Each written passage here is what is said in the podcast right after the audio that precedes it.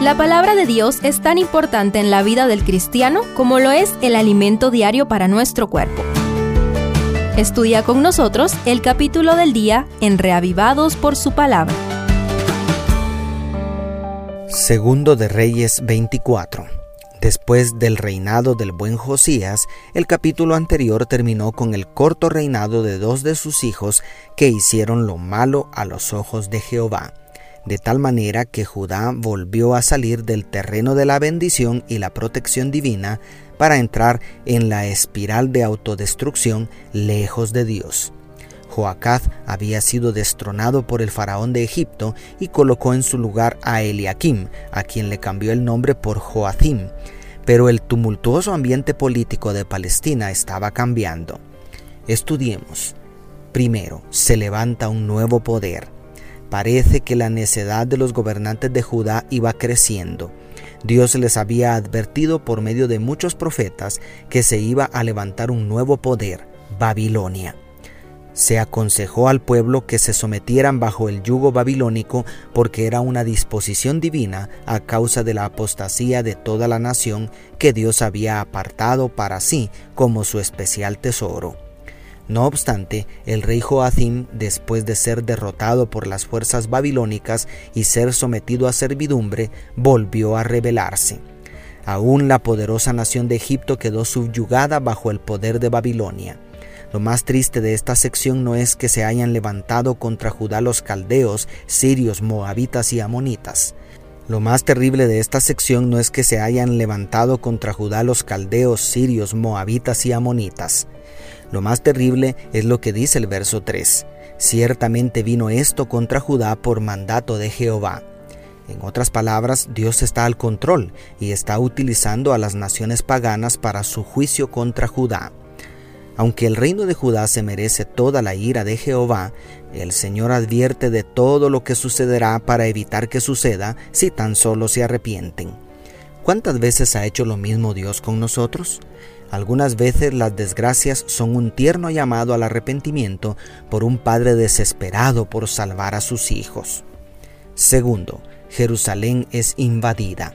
A pesar de toda su maldad, Joacim tiene una muerte tranquila y lo sucede en el trono Joaquín su hijo. Pero el nuevo rey no aprende la lección y sigue oponiéndose a la palabra de Dios, rebelándose contra Babilonia. Entonces Jerusalén es invadida por primera vez de manera exitosa por Nabucodonosor. Como resultado de esta invasión, son llevados todos los nobles y los guerreros de la santa ciudad como cautivos a Babilonia. El breve informe bíblico nos parte el corazón. El rey y toda su familia son llevados cautivos. Los vasos sagrados del templo de Jehová son quebrados y llevados. Lo poco que queda de valioso en Jerusalén es tomado por las huestes babilónicas. La línea de sucesión al trono es interrumpida porque el rey babilónico coloca a un tío del rey como gobernante de lo poco que queda en Judá. La ciudad amada queda vacía, sin embargo misteriosamente Nabucodonosor la abandona sin destruirla y aquel cruel rey les da una segunda oportunidad. Dios ama tanto al pecador que ha hecho y hará todo lo que esté en sus poderosas manos para evitar su destrucción.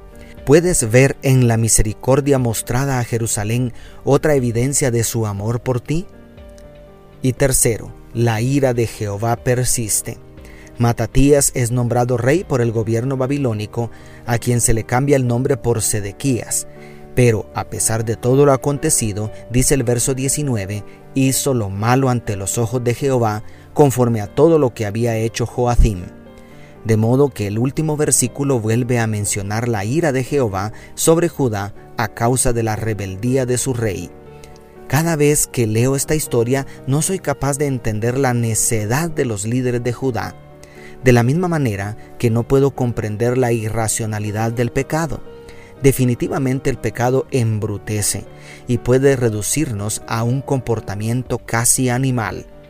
En su gran misericordia, antes de la destrucción total de este mundo, Dios está enviando claras advertencias a toda la humanidad para que se arrepientan antes de ser destruidos junto con el padre del pecado, Satanás.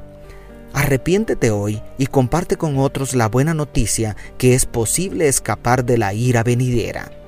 Dios te bendiga, tu pastor y amigo Selvin Sosa.